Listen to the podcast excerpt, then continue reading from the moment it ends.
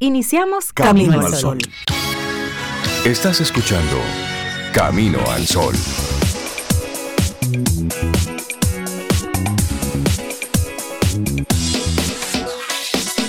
Comienza Camino al Sol. Muy buenos días y bienvenidos a Camino al Sol. Estamos arrancando nuestro programa. Estamos a 15 de marzo, año 2023. Muy buenos días a todos nuestros amigos Camino al Sol oyentes que conectan con nosotros a través de todos los rinconcitos del mundo y más allá. Buenos días, Cintia Ortiz, Obeida Ramírez y a, a todos los que conectan con nosotros. Ah, saludos a los nuevos extraterrestres Ay, sí. que conocimos ayer. Saludos, ¿Conociste bienvenidos. Sí, sí, sí, sí. Yo quiero. Yo quiero. Buen día, Sobe. Me ha Buen día, tocado. Zoe, qué cosa. Hola, ¿cómo están ustedes? Muy bien, ¿y tú? Qué bueno, yo estoy, días. yo estoy bien también. Buenos días a todos los Camino al Sol oyentes y aquí a Reinaldo y a Cintia, que los tengo uno enfrente y otro al lado. Eso me encanta. Estoy en el medio de ustedes dos. En el medio y En el nunca medio. por debajo de la mesa. Jamás. ni- Bueno, cuando se me cae algo. tengo Ok. que un poquito. Cintia, ¿y tú cómo estás? Yo estoy muy bien, Sobe, gracias por preguntar. Rey, Mm. buenos días. Laura Sofía, Loandri, a todas las personas Sí, que conectan tú- con nosotros así y que es. tienen aquí que ver con este maravilloso camino al sol que, que tenemos ya 11 años caminando, Increíble. haciendo ahí Así en compañía es. de todos ustedes. Así que esa es la pregunta obligada. ¿Cómo están ustedes en el día de hoy? Camino al sol oyentes y camino al sol oyenticos ahora también. Y bueno, y pueden conectar con nosotros y contarnos qué Sí, tal le claro. va a, a través del 849-785-1110, nuestro número de teléfono para que ahí conectemos, conversemos y estemos simplemente conectados.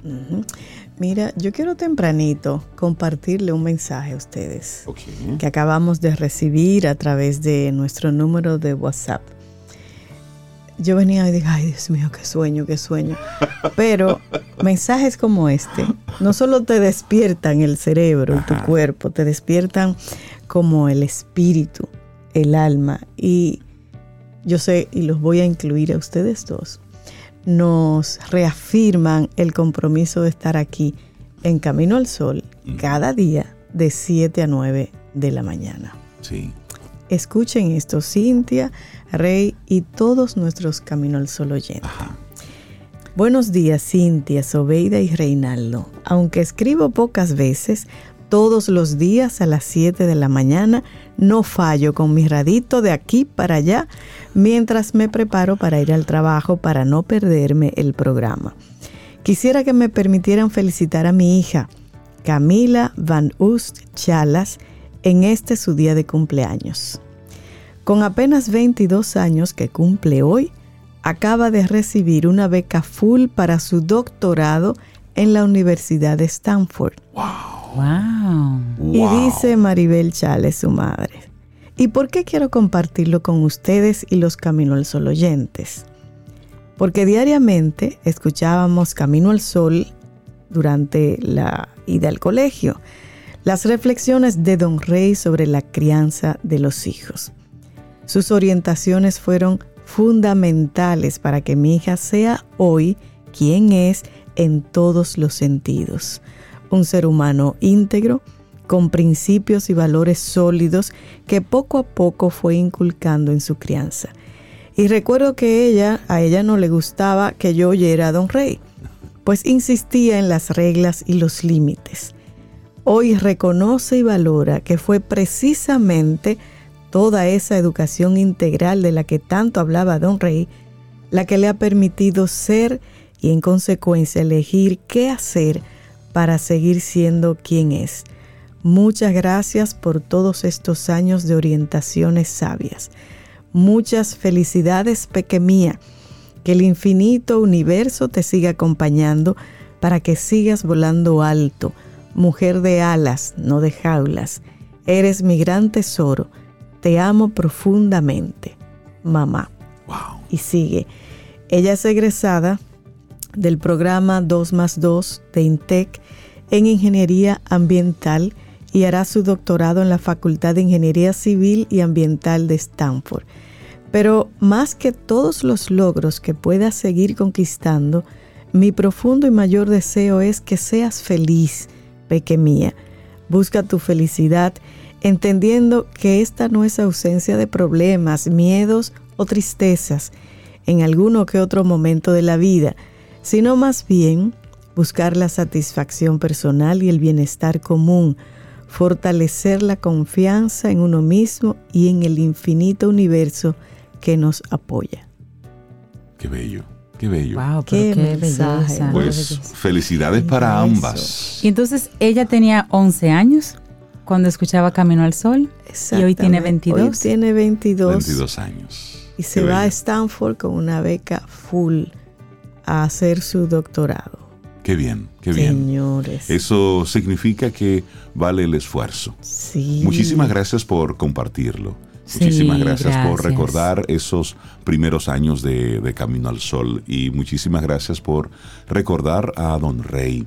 Y para los que no lo conocen, Don Rey, mi papá, él está muy vivo aquí en Camino al Sol.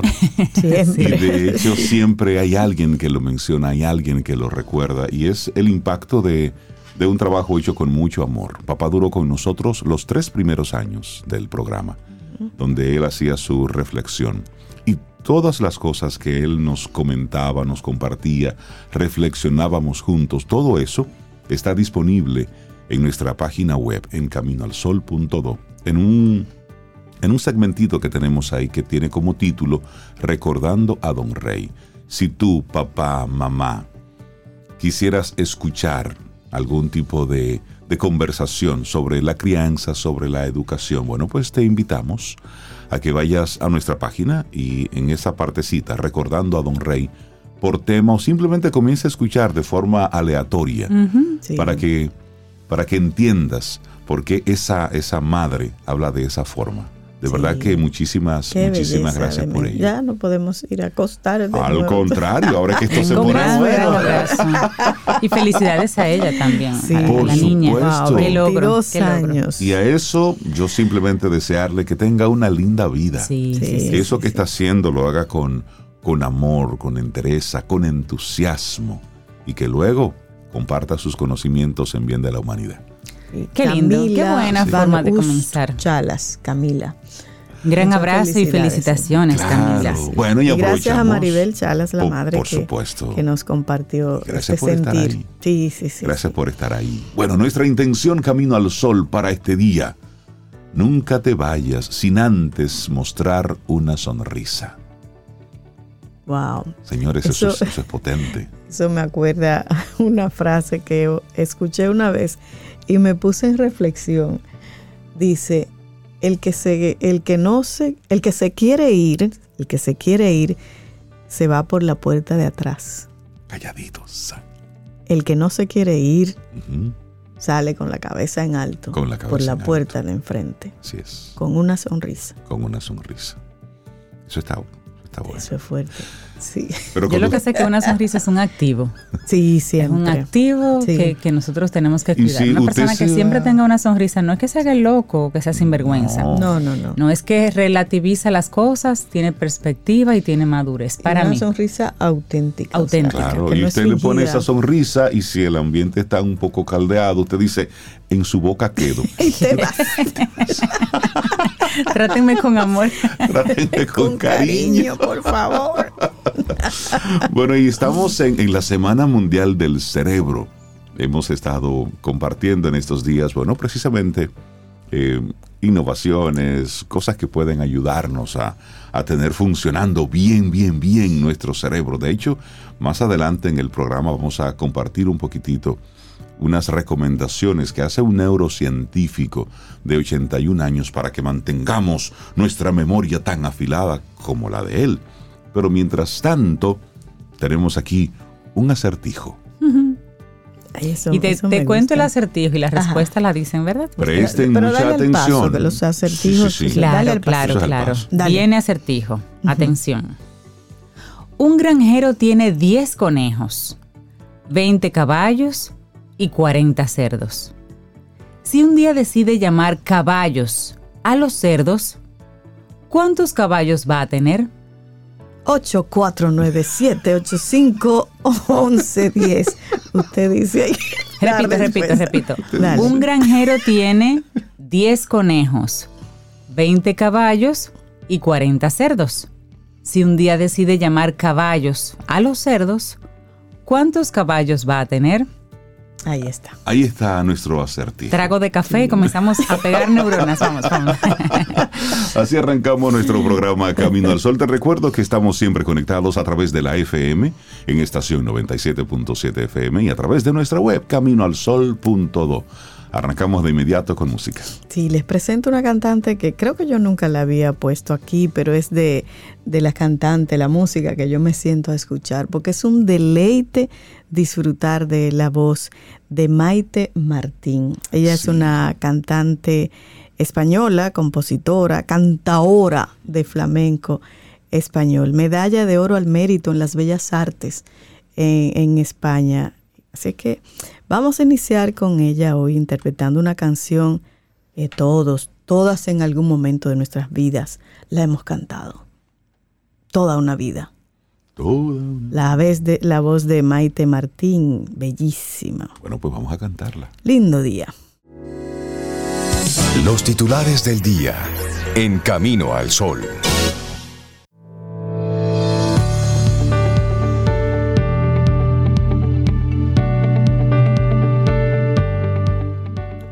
Y hoy te invitamos a dejar una sonrisa por donde quiera que vayas. Nuestra primera frase es de San Basilio. Dice, el que siembra la cortesía cosecha amistad, y el que planta la bondad reúne amor. Nosotros seguimos avanzando en este camino al sol. Algunos de los titulares que recoge la prensa en este día. El Instituto Nacional de Recursos Hidráulicos, el INDRI, informó ayer martes que va a realizar trabajos de adecuación en el canal Yuna Cañabón, en un tramo de 7 kilómetros desde su obra de toma, para conducir agua del río Yuna hasta la presa de Rincón principal fuente de abastecimiento de los acueductos de esta provincia, junto con los de Duarte, Hermanas Mirabal y La Vega.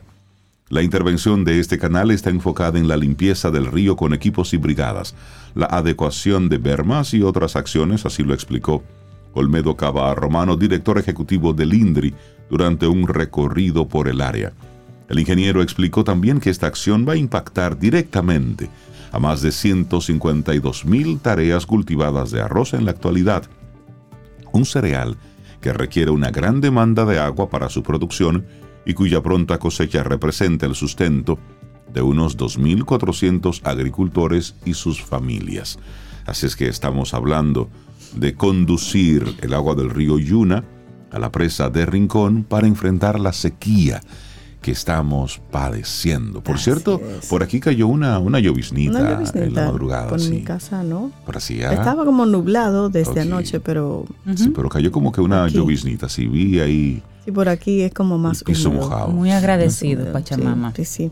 Esta zona es más húmeda, sí. Sí, sí, sí. Bueno, y siguiendo el tema del arroz, el presidente Luis Abinader insistió ayer en que no permitirá la apertura del mercado dominicano al arroz estadounidense, luego de que Diario Libre publicara que el gobierno de ese país ya advirtió que no apoya renegociar los compromisos contraídos así hace casi 20 años que permitirán que su cereal, el de Estados Unidos, entre a puertos quisqueyanos con arancel cero a partir del 2025 tras agotarse un calendario de desgravación. Ya nosotros dijimos en la Asamblea Nacional el 27 de febrero que nosotros no vamos a permitir que se abra el mercado en la parte arrocera porque ellos también están subsidiando al sector arrocero. Eso dijo Abinader al referirse a los Estados Unidos en el marco del Tratado de Libre Comercio entre Estados Unidos, Centroamérica y República Dominicana, conocido como DR-CAFTA por sus siglas en inglés.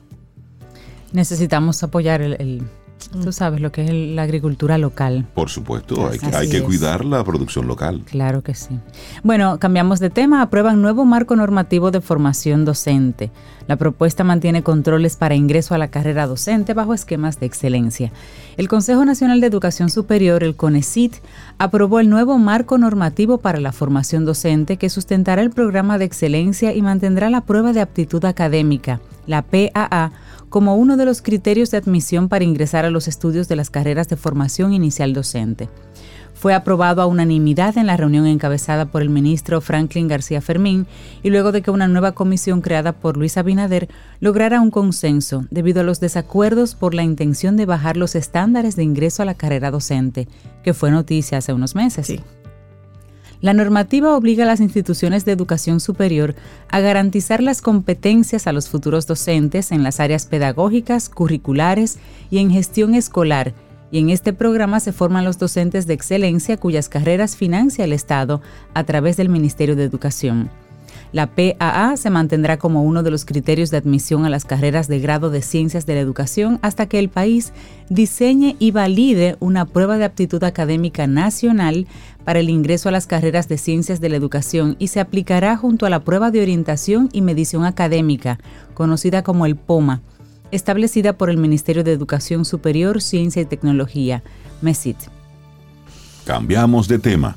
La Junta Monetaria concluyó en una sesión extraordinaria que fue realizada ayer que el sistema financiero dominicano no tiene ninguna interacción directa con los bancos quebrados en Estados Unidos en la reunión orientada a tratar la situación que presentan los mercados internacionales luego de la quiebra y la clausura de operaciones de los bancos Silicon Valley Bank y el Signature Bank, en Estados Unidos se destacó la fortaleza del sistema financiero del país. Las autoridades analizaron las causas que condujeron al cierre de esas entidades, las medidas adoptadas por las autoridades del gobierno estadounidense, y la evolución de los principales índices bursátiles en economías avanzadas. Mira, hay una información que, me encanta porque World Voices está involucrado. Ay, sí, inauguran Design Week RD 2023, una propuesta marca país. Y hablar de moda es hablar de identidad. Así se vivió en la inauguración del Design Week RD 2023. Esta plataforma, creada por el diseñador Jorge Brown, es una apuesta para visibilizar y poner en valor la identidad creativa como marca país, celebrando el crecimiento del sector y su impacto a nivel nacional e internacional. En esta ocasión, el monumento Fray Antonio de Montesino fue el escenario elegido para inaugurar esta edición que resalta la moda dominicana. Al evento asistieron importantes personalidades de la política, la moda y la comunicación, entre ellas la vicepresidenta de la República, Raquel Peña, Carlos Bonilla, ministro de la Vivienda y Edificaciones, y la ministra de Cultura, Milagros Germán. Design Week RD 2023 busca reconectar el origen de la cultura latinoamericana y este año volvió en origen utilizando las calles de la ciudad colonial para que el diseño sea el eje y la marca de esta metrópolis y esto va a estar hasta el 19 de marzo mostrando las propuestas de diseñadores de referencia emergentes y apuestas innovadoras en la industria nacional e internacional que buscan rediseñar el mundo. Eso está muy bien. Nosotros felicitamos esta iniciativa porque realmente República Dominicana tiene mucho, mucho, mucho que mostrar en, en temas de, creatividad, de desarrollo, en todo lo que es la industria naranja en sentido general, esa, esa parte del diseño. Aquí tenemos mucho, mucha gente, buena, haciendo buenos trabajos que se destacan a nivel internacional. Y en esta ocasión se enfoca mucho en la moda, sin embargo hay, hay paneles, hay conversatorios, exhibiciones que tienen que ver con, con otra área de, de lo que es la industria naranja. Así es. Así que buena oportunidad para ir a visitar la zona colonial y entrar a algunos de esos conversatorios y charlas. Y dar un espaldarazo a todas las personas que no esperan que el gobierno haga las actividades marca país siempre, sino que ellos se toman también esas, en sus diferentes áreas, se toman ese renglón de trabajar cosas de alto nivel para seguir mostrando a la República Dominicana. Y lo único que se espera es que entonces pues el gobierno, las entidades que estén relacionadas con esa industria y con esas actividades, los apoyen, los apoyen para que esto sea un esfuerzo de todos realmente. Mira, y me voy para el deporte, solamente mm. para que los que siguen la pelota, los Camino al Sol oyentes peloteros, tengan el dato. República Dominicana noquea a Israel con gran producción colectiva. Manny Machado conectó ron por segundo día consecutivo y remolcó tres carreras para que República Dominicana derrotara por nocaut en siete entradas 10 a 0 a Israel.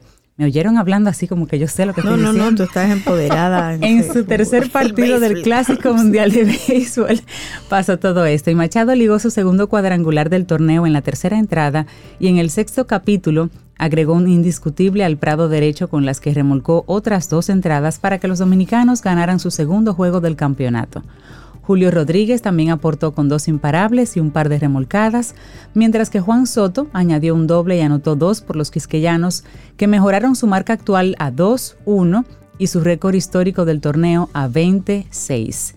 24 hits conectados es el total acumulado hasta ahora por la República Dominicana en sus últimos dos partidos. Y- ¿Lo entendieron? Sí, claro. Qué bueno. 16 carreras anotadas en los últimos dos partidos para el equipo dominicano. Sí, pero Van bien, están despiertos, yo Rey. no, no Sí, sí, sí, quiero, sí. no quiero ser un jabón en este sancocho. Ajá. Ajá. ¿Qué pasó? Pero en Israel no se juega pelota. Bueno, Israel sí. no se juega Hoy pelota. es en con Venezuela Puerto sí. Rico. En Venezuela sí. Ah, bueno, hoy, yo Hoy es con. Puerto Rico. Entonces, en Israel. No hay eh, una cultura tal vez de la pelota, sí, puede ser. entonces, Gáname la Bueno. Venezuela, gáname la Puerto Rico. Entonces ahí es que yo quiero que nos, eh, que nos pongamos. Vamos, fuerza, plátano power para ganarle a Puerto Rico. Sabes que hoy. siempre, dentro de este tipo de cosas, siempre se necesita un elemento como yo. Que Sí, un claro, poco el sí, por- balance. Sí, porque ayer estaba la gente y bien, no, no, no, pero tranquilo, era con Pero Israel. Perdimos contra Venezuela. Ya, entonces. ¿Cuánto fue? No me acuerdo. Mucho poquito. Mucho Entonces, poquito. bueno, vamos a cambiar de tema. Estados Unidos afirma que un avión de combate ruso chocó con uno de sus drones sobre el Mar Negro. Ay, sí. Ayer en la tarde estaba un poco caliente el asunto. Estados Unidos aseguró que un avión de combate ruso chocó contra uno de sus drones, lo que provocó que la aeronave no tripulada se estrellara en el Mar Negro. Rusia, por su parte, dijo que el dron se estrelló después de una maniobra brusca y negó que alguno de sus aviones hiciera contacto con este. Las autoridades estadounidenses sostienen que el dron estaba en una misión de rutina en el espacio aéreo internacional cuando dos naves rusas intentaron interceptarlo. El Comando Europeo de Estados Unidos agregó que el accidente del martes fue el resultado de un acto poco profesional de los rusos. Las fuerzas estadounidenses y aliadas continuarán operando en el área, resaltaron. Eso es peligroso. Eso, eso es peligroso. Así es. Por algo tan simple, bueno, no simple, fácil, una guerra, Óyeme, eso, eso es complejo. eso ¿eh? es muy delicado. Así es así que ayer estaba un poco caldeado los, los ambientes en ese sentido. Así es. Bueno, y rápidamente mencionar que lo de lo que sucedió, lo que sucedió con la quiebra del banco Silicon Valley y otros bancos pequeños en Estados Unidos, nuestras autoridades dominicanas mencionaron, dijeron que no tendrá repercu- repercusiones importantes. Y eso es muy bueno saberlo, porque realmente en este mundo globalizado, todo el mundo tiene una cuenta por allí o por allá. Claro. Qué bueno que las autoridades reaccionaron rápidamente también a, a dar y aclarar estas informaciones. Sí. Así es. Estamos en el tema. Y aquí hay una, una noticia que la veo y me, me lleva de inmediato a la década 80. ¿Cuál? Navarrete, paralizado ay, con sí. militarización, disparos y bombas. Sí. Es como un viaje así rápido al pasado. Y luego de dos años que las autoridades se comprometieran a construir aceras y contenes, solucionar la falta de agua sin que se hayan iniciado los trabajos, grupos populares de Navarrete se fueron ayer a un paro de 48 horas que ha estado matizado por la detonación de bombas caseras, disparos, paro del transporte, cierre del comercio y la militarización del municipio. Sí, eso es en. Navarrete, pero como que tiene un saborcito Pero así ¿cuáles como... son las razones de Ya, bueno, agua, eh, La- las aceras y sí, contenes. aceras, condiciones, haciendo reclamos al parecer, no están escuchando. President, go there. Vayan para allá. El presidente estaba en Ubero Alto. Ah, lejos de Navarrete. Ahí hay aceras y contenes. abriendo un, un- hotel. Un hotel, pero Güero Alto, nece- eh, digo, Güero Alto no, es decir, Navarrete necesita. Hotel W Punta Cana. Ahí Sí. estaba, encabezó ayer el inicio de los trabajos de construcción del Hotel W Punta Cana en Ubero Alto, que va a desarrollar el grupo Punta Cana, Mac Hotels y Marriott International, 349 habitaciones en una propiedad de lujo para adultos y va a generar 600 empleos. Eso está bueno. Claro. Mira, ya para cerrar este momentito de informaciones, el calendario de Design Week Ah, para sí. hoy. Hay temas interesantes. Miren, a las 10 de la mañana inician las, las charlas, las conferencias. A las 10 de la mañana, diseñando la sostenibilidad. Eso está bueno. Eso es con Adriana Cisneros y Sofía Perazo. Van a hablar de diseñando la sostenibilidad, respons- eh, respons- eh, la responsabilidad, la transversalidad y el desarrollo turístico en la República Dominicana. Y van a hablar del caso de Tropicalia. Eso es allá por, Ok, sí, por por Miches, por, Miches, esa zona. Luego a las 11, arquitectura y diseño como herramienta de desarrollo humano, entendiendo la neuroarquitectura y su Wow. impacto social. Eso es a las 11, si me da tiempo de arrancar para allá. Vamos Luego, allá. a las 12, Decoding the Future. Ah, esto viene en inglés. Decodificando el futuro. Sí, el impacto de la transformación colectiva. Luego en la tarde, diseño latinoamericano, construyendo una historia colectiva. Eso es a las 3 de la tarde. Luego a las 4 tenemos el International Design Through a Local Lens. También, eso en inglés, ese está bueno. Y luego a las 5, diseño regenerativo, diseñando para una comunidad indígena y su entorno rural.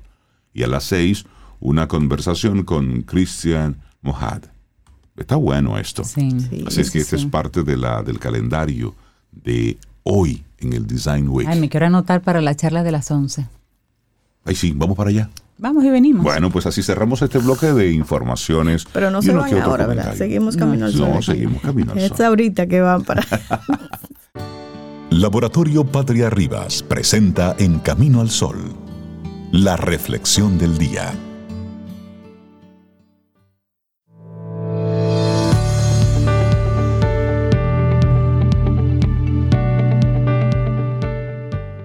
El que es bueno en la familia es también un buen ciudadano.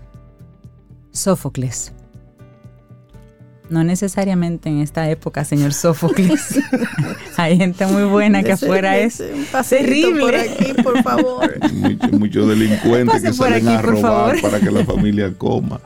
Bueno, nuestra reflexión en esta mañana, ¿cómo reconocer si alguien actúa con verdadera amabilidad o es pura falsedad? Y te recordamos que básicamente hoy nuestra intención, Camino al Sol, es para que estemos así como que reconectados. Por si estás conectando con nosotros ahora, nuestra intención es nunca te vayas sin antes mostrar una sonrisa. Así es. Y como dice una vieja canción, todo es más fácil con una sonrisa, como decía Cintia también hace un momentito. Y la amabilidad también es eso. Sonreír puede ser el mayor regalo que podemos hacer a los que nos rodean. A menudo ser amable empieza por no descargar nuestros problemas sobre los demás, no juzgarles, no exigirles, para disfrutar del buen tiempo del corazón. Qué linda frase del buen tiempo del corazón, hay que poner en práctica la amabilidad sin restricciones. Así de sencillo. Así es, y la oportunidad o las oportunidades de ejercer la amabilidad son casi infinitas. En cada momento y con cada persona tenemos una ocasión para aportarles cariño y comprensión, las ondas positivas de un corazón sabio. Sin embargo, a todo el mundo le ha sucedido alguna vez que una persona intenta hacer algo por los demás y se interpreta que busca sacar algún beneficio por ello o que tras sus acciones hay otras intenciones. Y uno se pregunta, ¿y qué quiere fulani? bueno, entonces, ¿cómo es realmente una persona amable? La persona genuinamente amable no espera nada a cambio, ni se ofende por no haber obtenido reconocimiento o un trato equivalente. La amabilidad no es un comercio del tipo, yo te doy esto y tú me das aquello. La transacción emocional termina en uno mismo, porque tiene en el bien ajeno su propia recompensa. Analicemos entonces un poquito cómo son las personas que realmente son amables. Bueno, bueno, bueno. ¿Es una persona amable o es falsedad? ¿O es bulto? Mm, Sin duda muchas personas utilizan la cortesía, una amabilidad postiza como automatismo, o bien para obtener favores como mencionaba Cintia. Y en ocasiones esos personajes podemos ser nosotros mismos. Hay una prueba muy sencilla para salir de dudas. Solo tenemos que observar cómo trata esa persona a los demás. A su familia, a sus compañeros de trabajo, también a personas anónimas como el, la persona del parqueo, el que te abre la puerta, el que te ofrece algún tipo de servicio. ¿Cómo trata al otro? Si se comporta con todos amablemente por igual, es señal de que estamos ante una persona naturalmente bondadosa y amable. Si se dan en cambio grandes diferencias, existen entonces razones para dudar. La verdadera amabilidad no conoce privilegios. Amar a unos, despreciar a otros, del mismo modo que no nos fiaríamos de un tendero que acaba de engañar con el peso a la persona que nos precede. Usted va a una tienda y usted ve que ese vendedor está engañando al cliente que está primero que usted. Claro. ¿Mm? ¿Cómo tú vas a pensar que no va a hacer lo mismo contigo? Sin embargo, la amabilidad es una cualidad que toda persona posee en diferente medida. Puede cultivarse por ello, tanto en uno mismo como en los demás. Al ser delicados con quienes no lo son con nosotros, ya estamos optando por la amabilidad y además educando inconscientemente a través del ejemplo.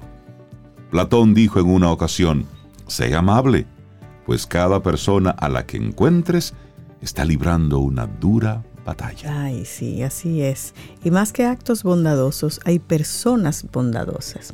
Y puesto que vivimos en sociedad y dependemos los unos de los otros, la amabilidad es un medio para facilitar nuestro camino y crecer con el apoyo de los demás.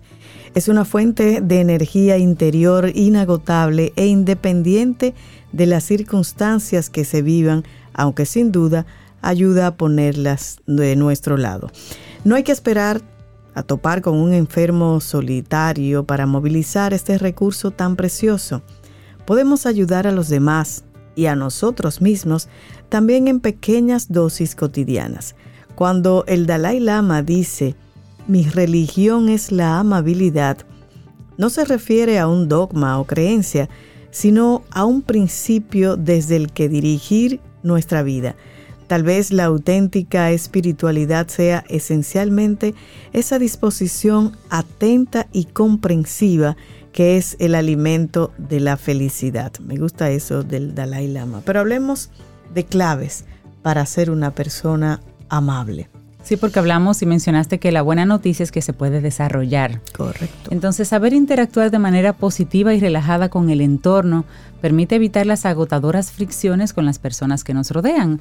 Así que, ¿por qué no entrenarnos para ser personas amables? La primera de las claves, recapacita. Por muy grande que sea el enfado, antes de decirle a alguien lo que piensas, concédete 24 horas para sopesar la situación tranquilo así. Puedes escribir lo que te ha dolido en un papel y leerlo al día siguiente para saber si tiene la importancia que le habías concedido el día anterior. Así es. Primera clave, recapacita, no explotes. Bueno, luego evita los pronósticos. Muchos de los roces que surgen en el día a día se deben a que preveemos que alguien va a actuar de una manera específica. Por ejemplo, llamándonos de inmediato si le hemos hecho un favor y si eso no se cumple, el enfado surge fácilmente, es decir, las expectativas. Así es. Bueno, y otra clave, aprende a adaptarte. La flexibilidad y la empatía son dos garantías de unas relaciones óptimas con los demás y son fáciles de cultivar. Como dice un proverbio indio, es más fácil calzarse unas zapatillas que alfombrar el mundo entero. Claro. Sí, la empatía, saber ponerse en el lugar de los demás, es la semilla de toda amabilidad. Así es, y la siguiente clave es muy parecida a la que acabas de mencionar, Sobe, y es saber ponerse en la piel del otro. No se trata de dar la razón a los otros ni de justificar sus conductas, sino de comprender por qué actúan como lo hacen. A menudo nos enfadamos con los demás porque analizamos sus actos a través de nuestra propia situación, y con ello olvidamos que ellos viven en un mundo diferente. Bueno, y aquí hay otra. Daniel Goleman asegura en su clásico Inteligencia Emocional que la empatía es una de las claves del éxito en el ámbito laboral. Las personas capaces de comprender las emociones ajenas, se trata de jefes, compañeros de trabajo, vendedores, logran una visión inmediata de la situación, hallan soluciones y generan confianza. Eso es importante. Así es que una clave, huye de los juicios. Al enjuiciar a una persona, nos sentimos tentados a emitir un veredicto y fijar el castigo. Mm. Eso, eso es muy natural a veces. Este último se suele cobrar en forma de enfado, con lo que al final salen tan perjudicado el juez como el acusador. Es preferible cambiar el verbo juzgar por el de comprender. Así es, otra clave, olvida las ofensas. No cargues con las decepciones y heridas que hayas recibido de los demás, ya que te van a impedir vivir el presente con espontaneidad. Haz borrón y cuenta nueva. Acostúmbrate a valorar a cada persona en su justo momento, en su justo lugar. Y otra clave, reduce el estrés. Detrás de muchas actitudes violentas hay unos hábitos que ponen los nervios a flor de piel. Empieza siendo amable con tu propio cuerpo. Modera los excitantes, como el alcohol, la nicotina, el café. Dedica un tiempo cada día a relajar el cuerpo y a serenar la mente. Claro, y frena el conflicto. La mejor manera de evitar una polémica larga y tediosa es no iniciarla, aunque haya que dar la razón temporalmente a quien no la tenga. Si la otra persona está fuera de sus casillas, limítate a escuchar y aplaza tu respuesta, acuérdense, 24 horas para no agravar la situación.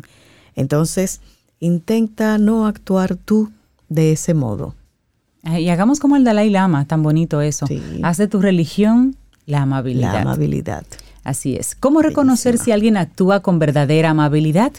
Un escrito del psicólogo Frances Mirage que compartimos aquí hoy en Camino al Sol. Laboratorio Patria Rivas presentó En Camino al Sol, la reflexión del día. Te acompaña Reinaldo Infante. Contigo, Cintia Ortiz. Escuchas a Sobeida Ramírez. Camino al Sol.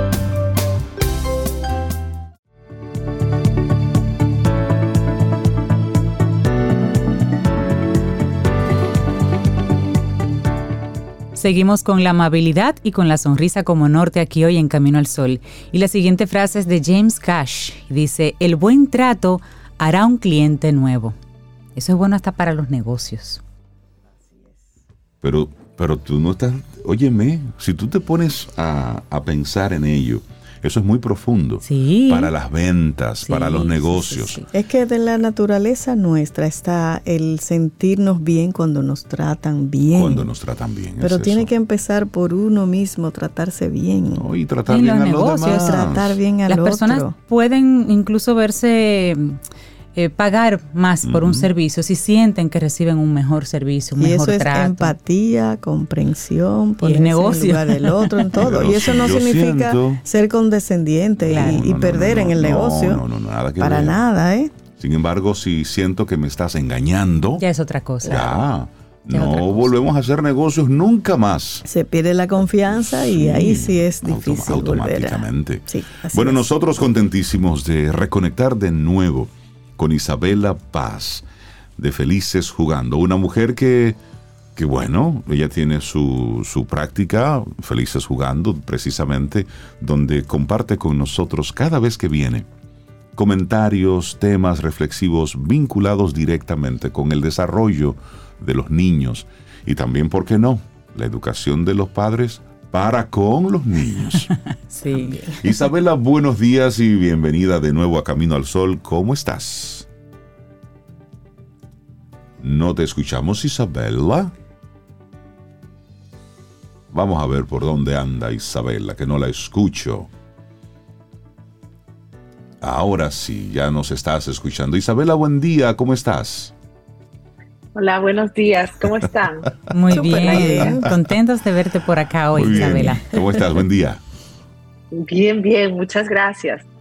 Bueno, pues el tema que hoy traigo es un niño y una niña feliz se construye. Buenísimo. Eh, sí, todos andamos buscando la felicidad.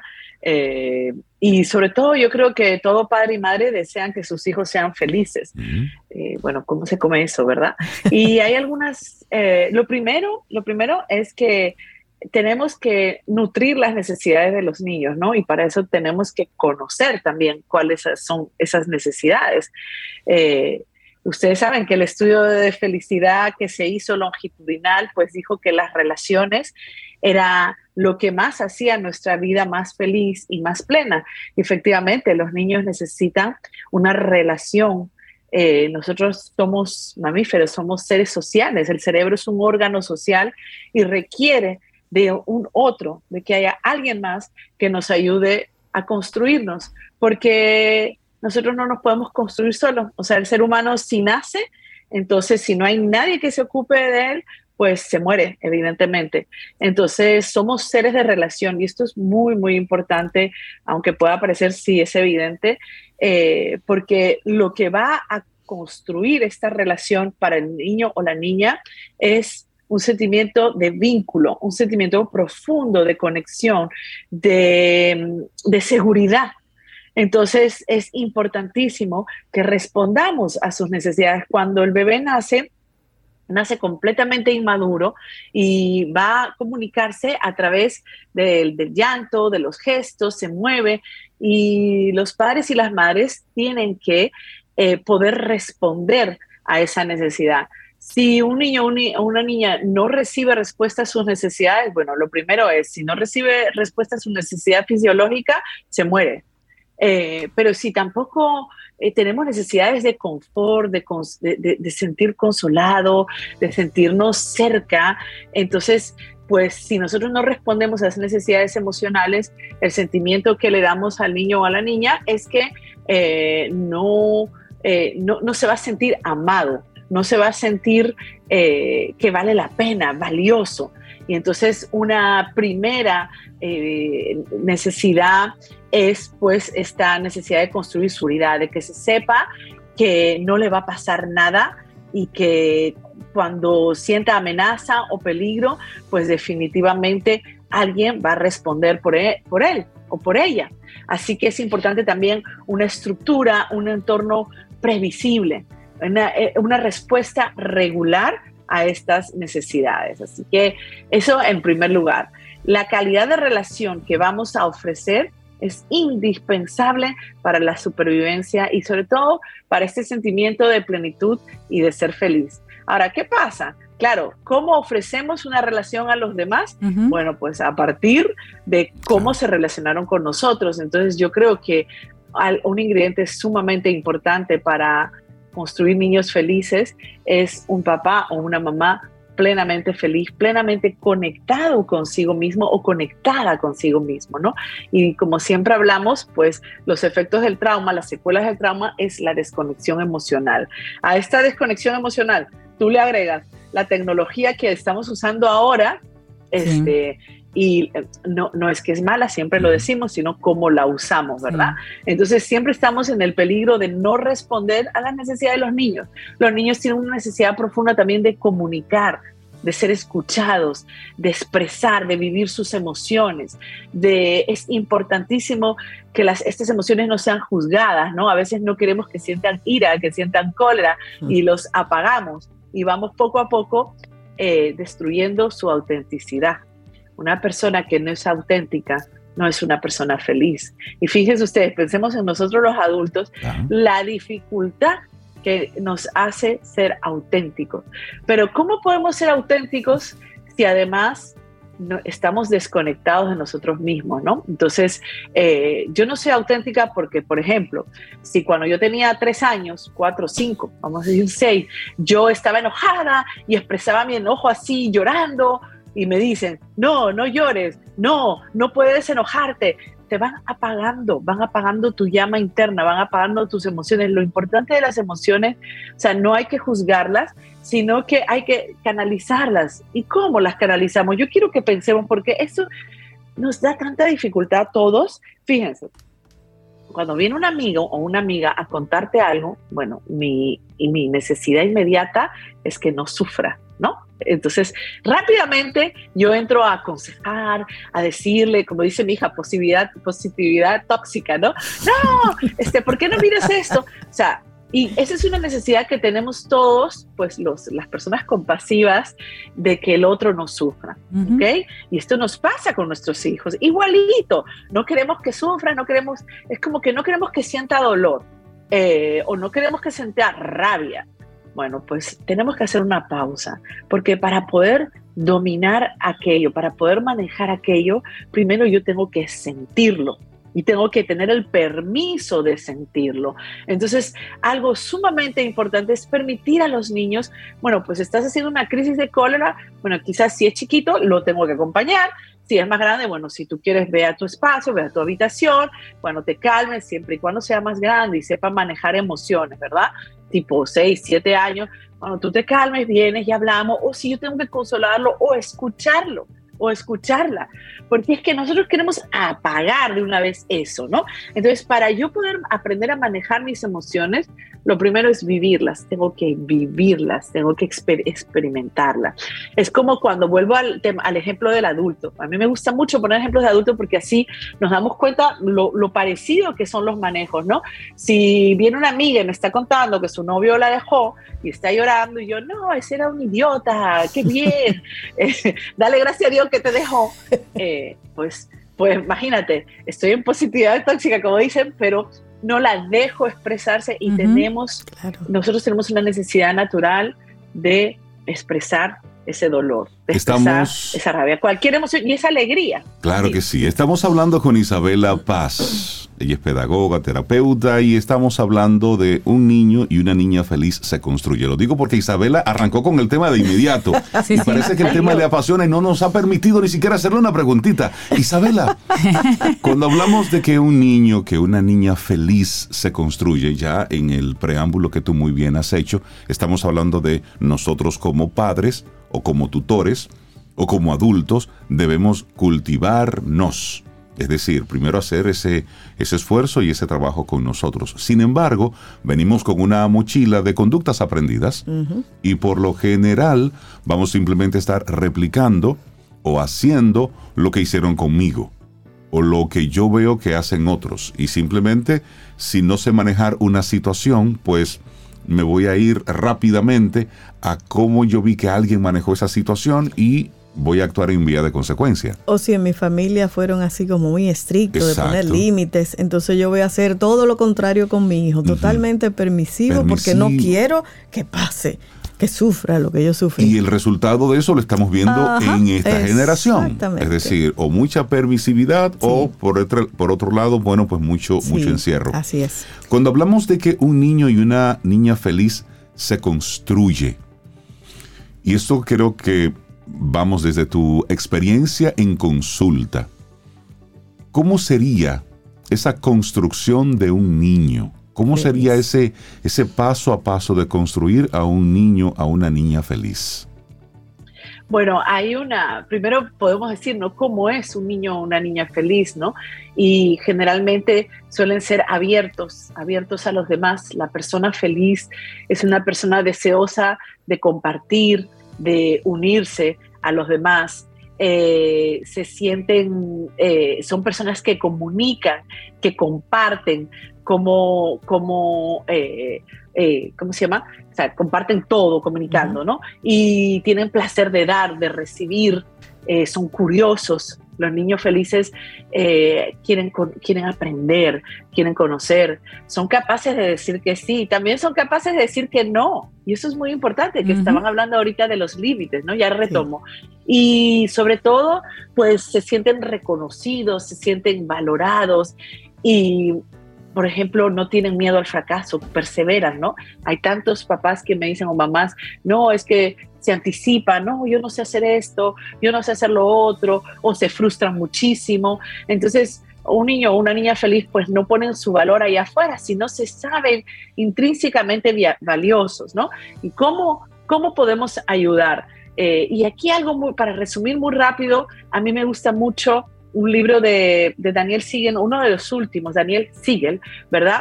Eh, y ahorita no me acuerdo el nombre, creo que es eh, Presencia de los Padres, Educar en Presencia, algo de presencia, pero él habla de cuatro S, si quieren llevarse algo muy importante. Las cuatro S de Daniel Siegel vienen del inglés, ¿verdad? Safe, Sin, Soothe and secure. Entonces yo lo voy a traducir, ¿no? Eh, lo primero es seguridad, lo que les dije. ¿Cómo podemos ayudar a los niños a sentirse plenos, valiosos, felices? El poder de la presencia. pues, el nombre del ¿eh? libro, El, poder de la presencia. El poder de la presencia, perfecto. Gracias, Cintia. Entonces, lo primero es seguridad. Se deben sentir primero seguridad física, protegidos, ¿verdad? Y libres de cualquier eh, amenaza. Lo segundo es sentirse sentidos, y aquí es donde yo iba, la, necesidad de sentirse sentidos es mirados, visibles, que se sepan importantes. ¿Qué pasa? Que hoy en día, miren, esto es terrible. Por ejemplo, el sistema, hoy siempre hablamos del sistema eh, y de cómo conciliar la familia con el sistema que vivimos, ¿verdad? Económico y político, que es completamente antifamilia.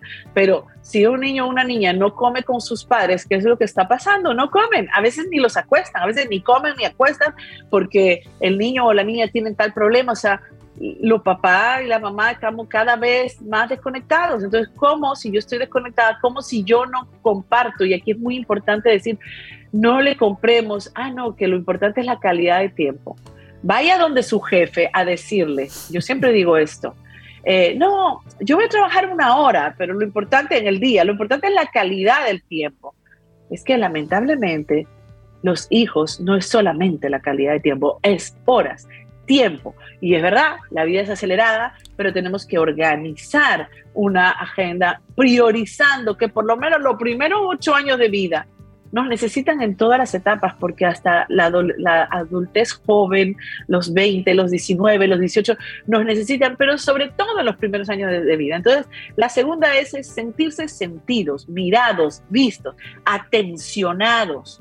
Eso no pasa cuando hay un aparato telefónico sentir que, que, tú cuando te solicitan, tú sueltas lo que estás haciendo, si puedes, claro, si no es una reunión importante, y te diriges a ellos y los escuchas. Entonces, otro aspecto muy importante es sentirse consolado, es decir, que tú vas a estar ahí para ellos, que pase lo que pase, que si tienen una pelea con un amiguito, que si tienen miedo, que si tienen, tú estás ahí para consolarlo. Y la cuarta es secure, pero ahí se refiere, seguros, ¿verdad? A, a sentirse en confianza, a un apego seguro, que es lo que estaba diciendo al principio. Para construir un vínculo de apego seguro, yo tengo que sentirme profundamente conectado a mis padres. Y si yo me siento profundamente conectada a mis padres, es porque ellos o ellas, ¿verdad? Las madres responden a cada aspecto emocional que yo requiero, sobre todo cuando soy pequeño. Entonces yo creo que ese es un buen resumen eh, de este libro. Me he volado como al final.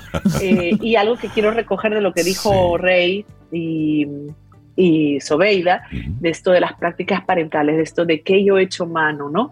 Y de verdad, eh, estamos en la era de la información y es importante educarse, es importante desmontar esas cosas que yo di por buenas y válidas, eh, así como identificar lo que no me gustó, no para irme al extremo, como decía, porque eso porque los límites son importantísimos. si no ponemos límites, no podemos estructurar. Claro. Los límites regulan la impulsividad. Somos seres impulsivos.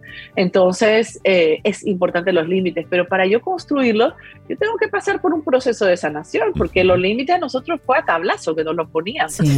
entonces, entonces, no es ni la permisividad ni el tablazo lo que nos va a ayudar a nuestros hijos, ¿no?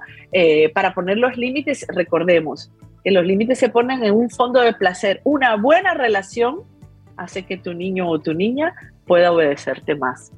Ayer veía en las redes sociales a un, a un experto, a un psicólogo que decía, trabaja la relación con tus hijos para cuando ellos metan la pata, tengan un problema, no digan, mi papá me va a matar, mi mamá me va a matar, sino digan, tengo que hablar con mi papá o tengo que hablar con mi mamá. Para buscar esa, esa solución, esa, esa, conversación. Así es, que no se alejen, sino que al contrario, necesiten y entiendan que deben acercarse. Claro. Isabela Paz, esto de que un niño y una niña feliz se construye, ¿desde cuándo y hasta cuándo? ah, bueno, cuando dejamos de ser niños, no sé, ¿ah? todos tenemos este niño interno y niña interna. Eh, pero yo, si la pregunta va más bien porque qué pasó, que si hasta los 10 años, 11, 15, yo no hice nada, yo siempre digo, y estoy convencida porque lo vivo en mi experiencia diaria con mis hijos de 20 y 19 años, que siempre estamos a tiempo de hacer algo diferente, de hacer algo mejor. Y eso es lo bonito, porque nosotros vamos madurando como padre y madre. Las cosas que yo hacía hace 10 años no son las que hoy puedo hacer. Hoy conozco, yo por ejemplo, en mi caso, en mi recorrido personal, he aprendido a priorizar, he aprendido que la familia, que los hijos, que el servicio a mi familia es más importante que buscar reconocimiento, por ejemplo, en mi caso, pero ese ha sido un camino. Tú ves, antes quizás me la pasaba más trabajando, ahora, ahora a esta edad valoro más el tiempo libre para compartir con ellos y bueno, tienen 20, 19, todavía viven conmigo y todavía puedo influir, afectar, eh, em, infundir autoestima, cosas que no hacía antes porque yo estaba muy inmadura. Entonces no vamos a perder la esperanza y me voy más lejos.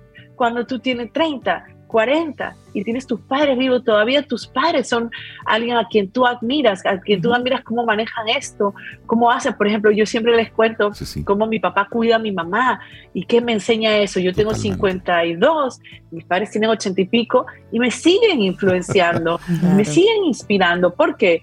porque el amor que yo creía que era a los 30, este amor romántico, yo me doy cuenta que a los 80 valió la pena estar en pareja. valió la pena envejecer en pareja. Te escucho y recuerdo cuando mi abuela llamaba a mi papá y me decía, Rey, ponme a mi niño. decía, Don Rey ya con 80 sí, abuelo. siempre seguiré lindo. Yo, yo mamá, pero, pero papá es un hombre viejo. Ese siempre será mi niño. Así es. Qué lindo. Sí.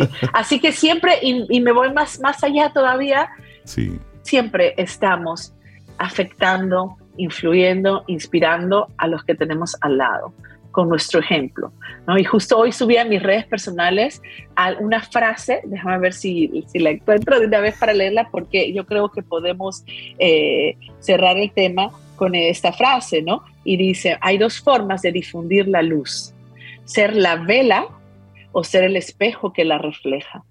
Entonces aquí se trata de que cada acción, cada palabra que yo digo a mis hijos, a mi pareja, al que tengo al lado, va a ser luz o sea, ¿va a ser oscuridad o va a ser luz? ¿O voy a reflejar la luz? Entonces, claro, si yo reflejo la luz, ten por seguro que voy a infundir felicidad y voy a lograr que otros se sientan bien con ellos mismos, sobre todo nuestros hijos que son más vulnerables. Así que nada, el mensaje de hoy es, seamos luz, seamos esa inspiración, ese modelamiento para nuestros hijos de palabras bonitas, de amor, de atención, de mirarlos, de decirles qué importantes son. Porque sabes que cuando yo le pregunto a los padres en las charlas y a las madres, que hoy tengo una, por cierto, eh, yo doy charlas en, en, algunos colegios, instituciones de parentalidad, y yo les pregunto, ok, si te quedas, si ahora vas al médico, Dios no lo quiera, dicen que tienes un mes de vida.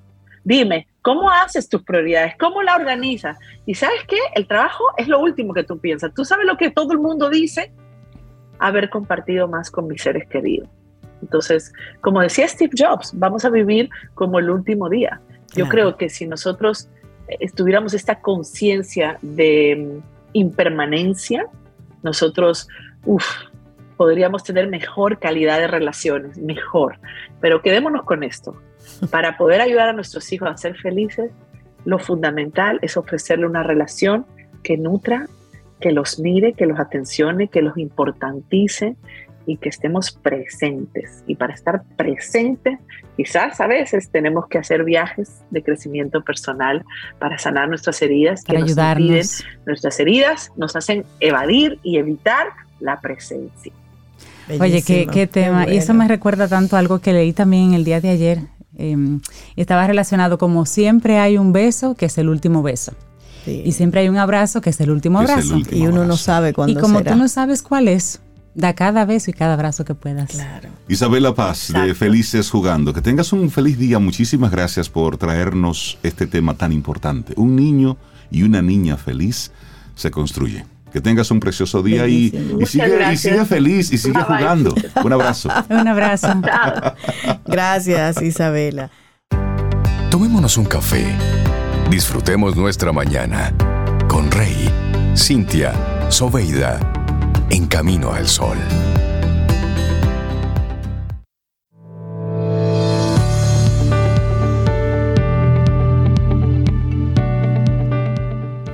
Sé el motivo por el que alguien sonríe. Sé la razón por la que alguien se siente amado. Y cree en las personas. Tres consejos, una frase de Roy T. Bennett. Seguimos avanzando en este camino al sol. Hoy estamos apostando como actitud camino al sol a que nunca te vayas sin antes mostrar una sonrisa. Es decir, buscar que siempre te despidas con, con tu mejor versión. Así es. Y si no te sale de forma naturalita, no importa. Al principio se va a sentir muy fingido, pero luego tú mismo, tú misma, te vas sintiendo más cómoda al momento de hacerlo. Y te vas es. dando cuenta de que cuando te vayas te vas a sentir mejor, Sí. porque te fuiste Te despacio, en en calma paz. y consciente. Ay, sí. Sí, sí, así Sí, es. sí. Tú sabes que varios Camino al Sol oyentes respondieron al acertijo. Así. Sí, Vamos lo a recordar el acertijo entonces. Sí, sí, sí. Eso fue Cintia de maldad, que temprano poniendo el cerebro a funcionar, porque estamos en eso acá en Camino al Sol. ¿Cuál fue La semana del cerebro. Exactamente. Bueno, repito, repito el acertijo antes de la respuesta. Un granjero tiene 10 conejos, 20 caballos y 40 cerdos. Si un día decide llamar caballos a sus cerdos, ¿cuántos caballos va a tener? ¿Damos la respuesta o La dejamos respuesta. que la gente siga? No, vamos a dar la respuesta. cerebro? A ver. Mientras tanto, ¿quiénes respondieron? Ajá. De lo que veo así rápido, Lenin Areche, Ajá. Braudín Eusebio. Freddy Frankenberg, también Yuri García, Ajá. entre otros. Abrazo Ok. a ¿Vieron toda la esa gente linda. ¿Cuál es la res-. ¿Qué, qué respuesta dieron? Dale, Cintia. la tú. respuesta es, tendrá los mismos 20 caballos, porque no se transforman aunque les cambies el nombre. Es- Es un ejercicio mental ahí. Sí, sí, no, ahí hubo gente que puso estas fórmulas matemáticas y bueno, pero es una- No, porque ¿por qué siendo- hacerlo fácil si difícil también se puede? Y es más chévere. Eso en, en- en- aplatanado así, llevado a la filosofía, sería como que lo que es, es. Es lo que no es, importa sí. cómo tú lo llames, cómo tú le Sí. digas, lo que es, es. Y eso Y- no se transforma. Y muchas personas eh, agradeciendo y reconociendo, valorando el mensaje de, de Maribel Chalas a su hija. Qué lindo. Así como emocionados, que qué bello mensaje y que qué bueno que lo compartiera. No, esa muchacha es de todos nosotros en es Camino al nuestra, Sol. Camila es un orgullo. Qué bueno. claro que sí. Y estamos muy, muy contentos por seguir en este, en este camino al sol y conectando ahora y tener la conversación con María Eugenia Ríos Lamas, psicóloga, docente, directora de Nueva Acrópolis Dominicana, que siempre le pone ese toque filosófico a nuestro camino al sol. Maru, buenos días, bienvenida de nuevo a tu casa, ¿cómo estás? Ay, me siento en mi casa. Muy bien, muchísimas gracias. Feliz, feliz de estar con ustedes. Muy buenos días. Bueno, Buenos bueno, días, María Mario. Qué bueno verte. Y nos traes un tema muy lindo y muy amplio. Vamos a ver cómo lo vamos a manejar. Porque hay de todo por decirse sobre la sencillez, que es el tema que nos traes. todo, de todo por decir. Ya no sé por dónde empezar, pero bueno. Bueno, yo te hago a la pregunta. de lo superficial a lo profundo, ¿no? Sí, ¿qué es la sencillez? Porque uno vive hablando, no, fulano es muy sencillo, Cintia es muy sencilla, tal cosa es muy sencilla. ¿Qué es la sencillez realmente? Porque la veo como Realmente. relativa. Sí. Bueno, mm, definitivamente en el, en el latín la palabra sencillez quiere des- viene de la, del, del latín gordus, o sea, cordus. Cordus. No sé si, si se escucha bien. Sí, Cordus. no se parece. Sí, Se escucha bien, cordus. cordus. De cordus a sencillez. Sí. Eh, eh, el natura, eh, o, o también la otra que es mucho más eh, singulus, Singulus. como algo natural, mm, sencillo, práctico, simple, simple. Claro que nosotros a esas palabras le, le cambiamos el significado, los conceptos. Ujú. Ese es el problema. Hoy Pero en bueno, día la gente no le gusta que le diga que es simple. Mm. La gente acepta Claro, que le digan que es cuando sencilla, dicen pero no simple, lo pues, ven no, mal. suena, suena mal, ¿no? Suena Sí. mal simple. Sí, porque es muy simple. Exacto, es buscar esa diferencia de acuerdo a la definición de qué es lo sencillo, que es el tema de hoy, y la simpleza. Y la simpleza. Pero vamos a ver. bueno, eh, puedo empezar con eh, una frase de Steve Jobs que no es de él, porque la verdad me puse a investigar. Ujú. Él dice que la sencillez es la máxima sofisticación. Pero esa frase fue hace muchos años que Leonardo da Vinci, nada menos una figura importantísima en la historia de la humanidad, del Renacimiento italiano, nos dice, la simplicidad es la máxima sofisticación. La simplicidad. Simplicidad. Simplicidad lo toma como naturalidad. Estamos hablando de Leonardo da Vinci. Naturalidad como belleza, como lo que es, es. Eh, como aquello que es Claro. elegante. No tenemos que agregarle más cosas. Es como es, pero es una virtud.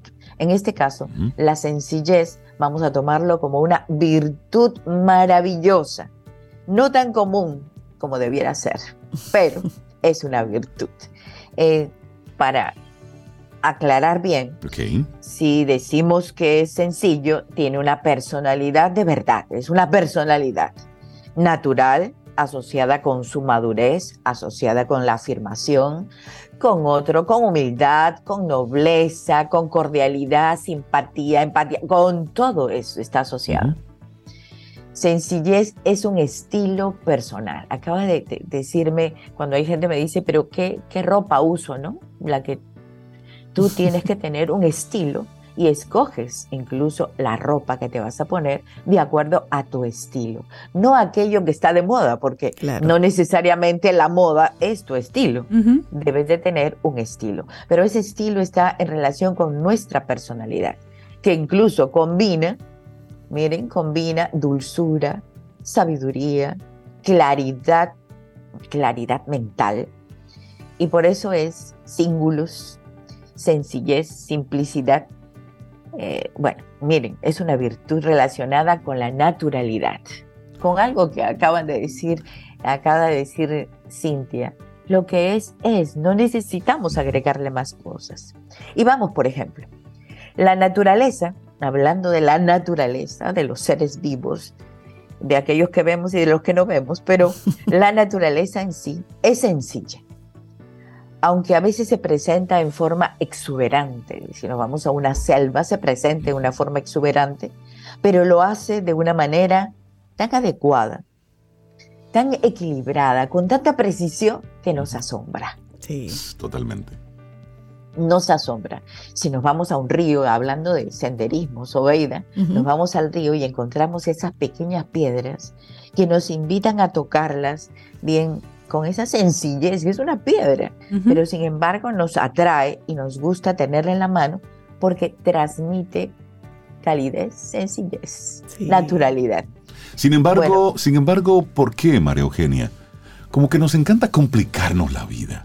Ay, no sé. Es no decir, sé, eso- eso- cuando, cuando eso- ves, por ejemplo, a una que- persona, si tú tienes tu teléfono, algo sencillo, si tú tienes tu teléfono en la mano izquierda, lo normal lo sencillo sería que tú colocaras el teléfono eh, en la oreja izquierda, porque lo tienes en la mano izquierda. Sin embargo, la cantidad de personas que yo he visto manejando y colocándose el, el teléfono en la oreja derecha, Acodado en el hombro. acodado en el hombro, manejando, Eso es un peligro, es decir, pero es que sale de lo más O sea, cruzando el brazo por, en- por encima del pecho. El brazo derecho, pero en la oreja izquierda. Exacto. Lo primero es que no maneje con un celular en la mano. Por supuesto, pero luego tú ves personas caminando, Sí, que se- escuchando. nos complicamos la vida. dice, pero solamente Sí, sí, ese sí. hecho habla de, de lo complejas que Pero son. recuerda el caso del señor que tenía una manguera conectada y estaba, estaba echando agua en una acera y la señora que iba a pasar por la acera, la manguera está en el piso. La señora que va a pasar por, mira al señor, lo mira mal de hecho, coge la manguera, se agacha, la levanta y le pasa por debajo. Y se mojó. Y claro. no, pero es que solamente tenía que levantar la pierna Y y, sigue y pasarle y caminando. sigue caminando. No tenía que pasarle por debajo de la ¿Por manguera. ¿Por qué nos ¿Por complicamos? qué nos complicamos? A ver, a ver, a ver, aquí hay una cosa Células muy complejas. interesante, Muy interesante porque los seres humanos, nosotros, que nos adjudicamos tener racionalidad, que somos seres razonables, Hmm. somos los únicos capaces incluso de fingir cosas que no podemos llegar a hacer. Y voy en cosas profundas. Se pierde la sencillez, nos complicamos desde las cosas más sencillas. Y eso que tenemos racionalidad, por eso estoy diciendo. Entonces, eh, es, es esta, esto que ustedes están conversando de forma muy coloquial, anecdótica, pero qué, ilógico, ¿no? Ilógico. Perdemos, el ser humano deja su calidad humana, su condición humana, y pierde su identidad dentro de la humanidad, porque acaba de, de hacer cosas ridículas. Sí, incluso muchas veces cuando no hay una personalidad bien definida, ¿qué hacemos? El temor, el temor, el miedo nos disfraza, nos disfraza totalmente y nos convertimos en otros seres. Queremos aparentar lo que no somos, entonces nos disfrazamos. Sí, no sé si lo, lo, podemos decir. Ustedes han hablado de lo coloquial, pero yo estoy hablando de posturas ridículas.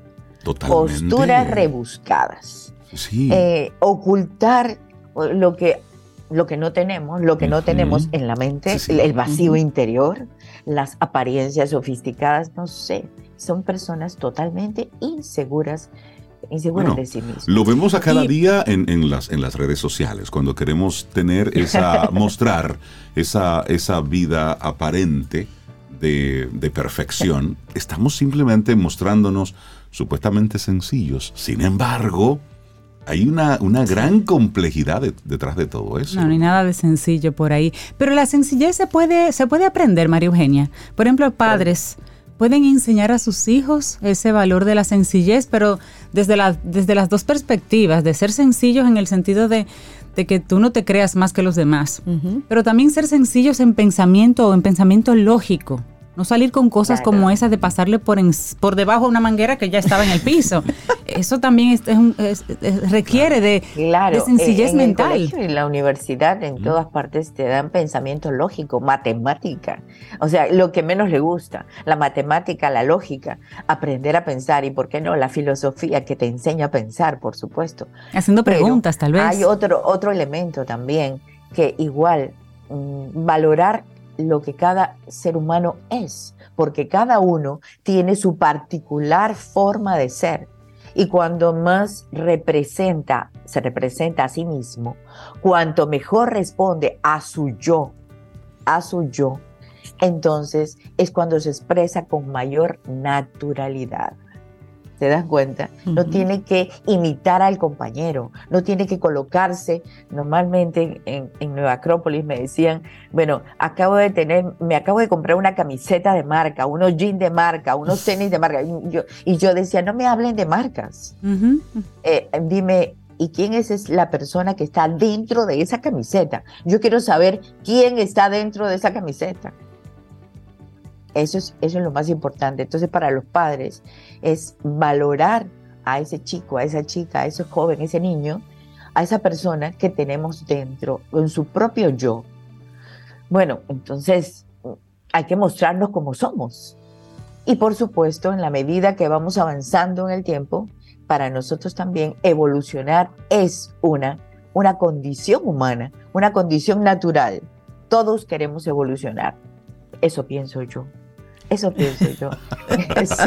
Y como todos queremos evolucionar, bueno, lógicamente hay que mostrar naturalmente en mi vía de evolución cuánto he mejorado, cuánto he mejorado del año anterior, cuánto he mejorado, hoy cómo estoy, mejor, mejor que ayer, por supuesto, y quizás menos que mañana, pero estoy caminando, estoy caminando. Entonces nos vamos encontrando con que nuestras acciones, las acciones de cualquier persona, acciones, sus sentimientos y sus ideas deben ser coherentes con su propio ser.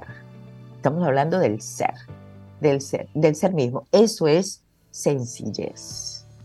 Eso es, es que yo pongo ejemplos de la naturaleza porque no tienen la racionalidad que nosotros tenemos. Nosotros en la mente estamos pensando, bueno, ¿y qué tal, cómo me veo? ¿Y qué dirán? Y cómo, bueno, tantas cosas que estamos pensando. Pero no estamos pensando realmente lo que somos. Mario, es, que en la naturaleza nosotros pensamos que en la naturaleza son todos iguales, los árboles todos iguales, una manada de elefantes todos iguales, pero en cuanto a los seres humanos, nosotros valoramos la sencillez partiendo desde un tema económico. Si tú eres pobre, no te luce ser privón.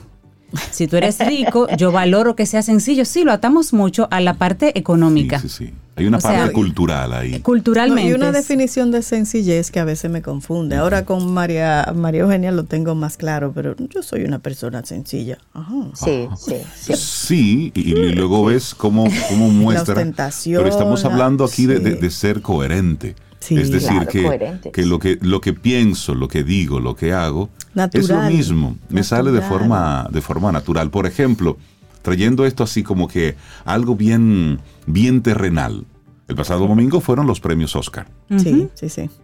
Lady Gaga tuvo una presentación encanta, y ella se mostró sencilla, una camiseta negra, unos Hermosa. jeans rotos, Bellísima. prácticamente sin maquillaje, con unos tenis y se veía sencilla. Pero cómo ella llegó a la alfombra roja? No llegó así. No, llegó producida. toda despampanante para desfilar por la Claro. alfombra roja. Claro. Sin embargo, el que la vio en la presentación solamente, oye, pero qué sencilla, Como yo. qué... Hay otro ejemplo Ajá. muy bueno. ¿Te acuerdas el antes y el después de Talía, de su concierto eh, en vivo? Ajá. Antes Talía era así como muy producida, muy... Y en el concierto Talía está hermosísima, con unos jeans, una camiseta, su pelo bellísimo, así, sencilla. A mí me gusta más esa versión. Es, es como traer un poco a lo que muy bien decía Cintia o también mencionaba Sobe, sencilla, pero vamos a ponerle ahí como que una, un, un asterisco, porque Claro. para que algo se vea muy sencillo cuando estamos hablando de, de este tipo de producciones, detrás hay mucha complejidad. Claro. Detrás de eso, sin embargo, me quiero quedar con la enseñanza de María Eugenia hoy sobre la sencillez, que es conectar esos tres elementos, lo que pienso, lo que digo, lo que hago. Pero al final, Maru, Sí. nosotros somos células complejas. complejas, complejas, porque mira, eh, salta a la vista cuando la persona no es sencilla. Bueno, si tú dices de Lady Gaga, ella sigue siendo la misma con jean o con la producción Por la persona. el vestido. Hay una frase por ahí que se popularizó mucho, Sobe, que tú, tú la dices a veces mucho de relajo. Primero muerta que sencilla. Oh, Que oh, se- verdad, yo lo he escuchado muchísimo. Eso es terrible, eso es he escuchado eso muchísimo. Sin embargo, la sencillez es ese, Muchísimo. ese gran valor. Sí, sí, sí, sí. Muy atado valor. a la O seguridad. sea, ya consideramos valor y consideramos una virtud, Por porque ya es supuesto. propia de la persona, Claro. es propia. Entonces, no tiene que tener posturas rígidas, la vanidad. Yo digo, bueno, aquí las actitudes que Ay, eso la verdad queda tan mal. Se puede poner una cosa otra vez, de vestimenta, estamos hablando de, desde, la, desde el estilo, la vestimenta, una camiseta y un jean, pero es usted mismo, o sea, Exacto, su porque es que comportamiento, su actitud, El hábito no hace al monje. eh, le ayuda en algunos casos, Pero Me no lo hace. le la ayuda, le ayuda, porque yo estoy de, de acuerdo también cuando uno hablamos de etiqueta, protocolo, No, le ayuda, no se puede poner un, vest- un vestido Claro. en un lugar no apropiado. Claro. Entonces se da cuenta. O sea, que también eso es la racionalidad, la lógica y poder elegir. Por y poder elegir, buscar las cosas de tu- con tu propio estilo. Pero mira, a, propósito de eso, y ya que mencionamos a, a Lady Gaga, cuando ella estaba desfilando por la alfombra roja, así con su vestido elegante, despampanante, mientras ella iba pasando, un camarógrafo, un fotógrafo, Así, pues tuvo un traspiés y se cayó. Ella se devolvió ayudarlo. a ayudarlo y a socorrerlo. Una estrella. Es decir, le preguntó, ¿estás ella, bien? sí. Pero le salió muy natural. Porque Lady Gaga, si, si vamos a, a algunas entrevistas Sí, sí. que le han hecho, ella es así. Entonces, es un poco trayéndolo, Sí. quizás Claro, metiendo un poco así, de, sí, de espectáculo en esta conversación tan profunda, pero es eso. Es No, decir, para ver la, la, y, que la te, y que te sale claro. de forma, es decir, lo que tú eres, te sale de Natural. forma natural. sale, no es. importa natural. cómo estés vestido. O sea que podemos ser poderosos, majestuosos, maravillosos, pero absolutamente sencillos. Así es. María Eugenia, qué rico conversar contigo. Una conversación sobre la sencillez. Nada sencilla. La gente que quiera conectar, compartir contigo y por supuesto conectar con todos los contenidos y las conversaciones que se tienen desde Nueva Acrópolis que hay para esta semana y cómo conectan con ustedes. Bueno, conectan con nosotros a, a través del WhatsApp 352-7054. Tenemos una charla sobre las claves para despertar la conciencia. Mañana, jueves Ok. 16, Buenísimo. a las 7 de la noche. Ahí les entregan la clave. Eh, Va a ser por Zoom. Esta va a ser por Zoom. Buenísimo. Y no se olviden. Ajá. Filosofía para la vida, por favor. Filosofía para la vida está abierto. Les tengo una, una, una, una cosa sencilla, muy sencilla. Aquellos que digan que escucharon Camino al Sol o son Camino al Sol oyentes, tienen un 50% de ¿Cómo? descuento en la inscripción. Buenísimo. Uepa, muy bien. Pues ahí está. Ahí está la Muchísimas oportunidad, gracias. Camino al Sol oyentes. Gracias por ese detalle. María Eugenia Muchas Ríos gracias. Lamas, directora de Nueva Acrópolis Dominicana, muchísimas gracias. Hoy el tema fue la sencillez. Que tengas un precioso día. Un abrazo. Gracias, un abrazo, Maru. Ten un buen día, un buen despertar. Hola. Esto es Camino al Sol. Camino al Sol.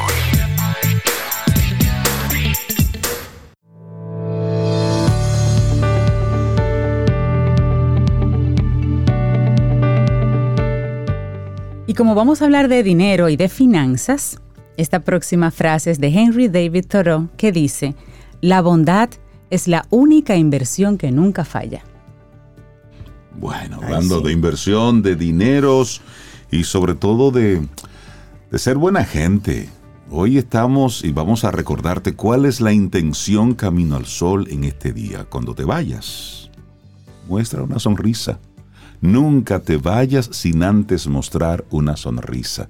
Despídete con amabilidad. No importa que vayas muy rápido, despídete con amabilidad, porque sabes qué, es posible que esa sea la última imagen que recuerden de ti. Que dejes un aura bonito, que la gente Sí, diga, que- ay, pero qué bonito, mira qué chévere conocer a Soraya y ver Sí. qué, qué energía tan bonita tienen. Sí, porque siempre la gente hace un comentario. Claro, claro. ¿A dónde vas? se va sobre todo. ¿A dónde vas? Entonces que sea un comentario bonito. Y yo dije Soraya y Ivette así, pero realmente es que vamos a conversar con Soraya y con Ivette. Soraya Bautista e Ivette Montero, ellas son subdirectoras de comunicación y vienen directamente importadas desde el Banco Central de la República Dominicana para invitarnos a la Semana Económica y Financiera en su versión 2023. Ya bienvenidas Soraya y Ivette a Camino al Sol. ¿Cómo están? Gracias por tenernos, muy bien, gracias a Dios. Eh, sí, volvemos a la presencialidad Sí. después de tres años virtuales. Eh, Post pandemia volvemos a la presencialidad con la Semana Económica y Financiera, que es parte de nuestro programa de responsabilidad social Aula Central para la educación financiera.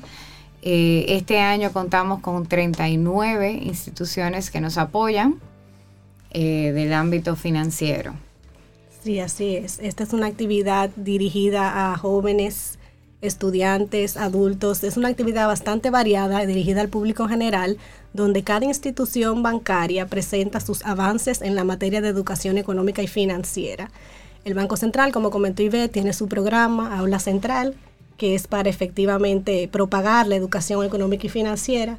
Y tenemos esta iniciativa desde el 2009 con varias actividades, tenemos diplomados, tenemos charlas educativas, pero la actividad principal es esta, la Semana Económica y Financiera, que se estará realizando en las instalaciones del Banco Central, tanto sede principal Santo Domingo como oficina regional de Santiago, desde el lunes 20 de marzo hasta el viernes 24 de marzo. Una de las cosas que más me gusta de esta semana económica y financiera es la integración de los niños. Sí. Sí. Es decir, poner en contacto desde una edad temprana a esa generación relevo con el mundo financiero, con el mundo económico, con los dineros es importante. Y me gusta mucho la forma en cómo ustedes lo realizan.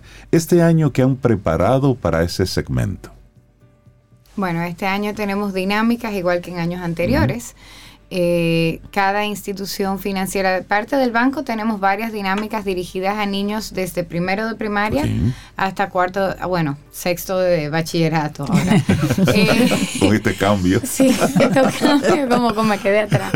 Eh, eh, muchas dinámicas, sobre todo dirigidas a los pequeños, porque así ellos pueden eh, tener ese, esa, ese manejo de, de ser mediante dinámica y no una charla, y no perder la concentración de los niños pequeños, y ellos aprender sobre cómo conocer un billete, cómo conocer las eh, especificaciones de, de poder distinguir su dinero desde ahora eh, planes de ahorro, las instituciones que nos apoyan tienen sus planes de ahorro y van a dárselo en formas de teatro. Obras teatrales, cuentacuentos, todo e- enfocado en los temas de ahorro infantil, incluso tenemos temas de bolsa de valores, o sea, es un, una- un esquema bastante amplio de temas económicos. Todo adaptado principalmente a niños, pero igual tenemos actividades para adultos. Por ejemplo, el miércoles 22 tendremos la conferencia Inteligencia Artificial de Tendencia a la Realidad por una experta en comunicación internacional, Luisa Tulli- Turillas.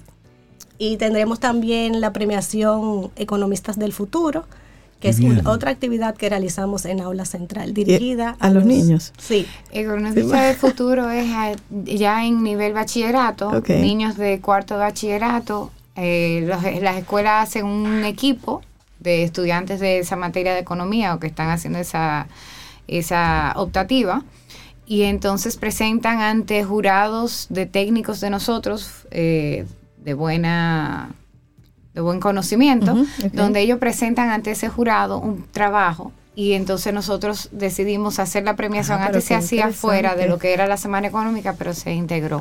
Y, y una institución, un docente, a nosotros nos escuchan muchos docentes, que quiera participar en esa semana como institución, llevar la guagua llena de muchachos, ¿cómo, cómo se acerca a ustedes? ¿Cómo lo hace? Pueden comunicarse al Banco Central 809-221-9111 o escribirnos por nuestras redes sociales si hay un equipo disponible para organizar esta logística de los colegios que recibimos, las charlas que se le dará a cada grupo. Hay una logística organizada de, de los recorridos que hace cada grupo. Incluso llevamos a, a los estudiantes al museo numismático del Banco Central. Sí, ahí yo vi una botija Sí, sobre. sí, ¿Tú has visto Yo- no conozco, Sí. yo quiero ir y esa era mi, pro- próxima pregunta de interés, Sí, de ahí interés. hay una botija sobre para que Es verdad, yo nada más he oído cuentos de caminos. de- Ahí pero aquí viene mi interés personal y, y Diga. nosotros tres. Esa conferencia especial está dirigida a los medios de comunicación, Rey Cintia. Vamos para allá. Inteligencia artificial de tendencia a realidad, que ya lo he mencionado. Su incidencia en la comunicación. Yo quiero ir para allá. Pero claro, vamos. ¿Cómo es por vamos? invitación. Esa es la única actividad dentro de la semana que es por invitación. Pero cuenten con su invitación para que puedan apoyarnos en eso. Cibao. Mira, Soraya o Ivette, cualquiera que quiera comentar, el- esta, esta actividad tiene ya nueve años celebrándose. Nosotros tenemos un sistema financiero muy sólido, muy bien regulado, muy bien eh, manejado, todos los actores como muy bien colocados. Sin embargo, ustedes deciden hacer esta semana económica y financiera no para ellos, sino para el pueblo, para la gente. ¿Cómo ustedes valoran eh, esos aprendizajes? ¿Cómo la gente ah, los ha ido recibiendo año tras año? ¿Estamos aprendiendo más de finanzas? ¿La gente está más sensible al tema? Lo primero es que no solo es una iniciativa del banco, sino que nosotros nos unimos a una iniciativa organizada internacionalmente por la Fundación Child and Youth Finance. Qué bueno. Lo que es lo que es Global Money Wiki, por eso se traduce a Semana Económica y Financiera. eh, Ok. económica y Financiera. Sí hemos visto mucho interés. El, de por sí, cuando comenzamos, fue un grupo muy limitado que fue al banco, hizo los recorridos y se interesó en el tema. Sin embargo, en la última versión que tuvimos presencial, recibimos alrededor de mil, entre 900 y mil niños, estudiantes, jóvenes, adultos, diarios al banco Diario, durante toda la semana. durante Wow. toda la semana.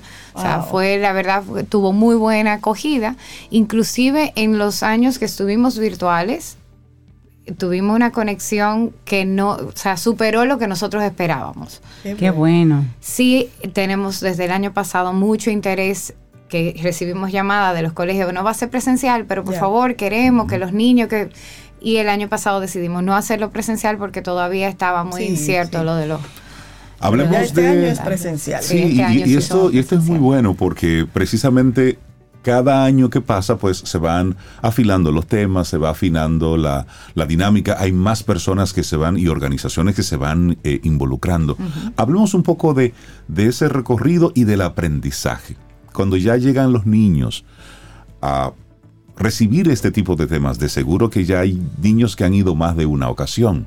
Entonces hablemos porque para nosotros es tan importante el que los pequeños manejen el dinero con otro nivel de conciencia, como lo hicimos eh, nosotros, porque aprendimos fue a cantazo. A Que lo hagan mejor que nosotros. Que lo hagan mejor que nosotros. Sí. ¿Cómo es eh, ese involucrarse de parte de los niños con ese aprendizaje?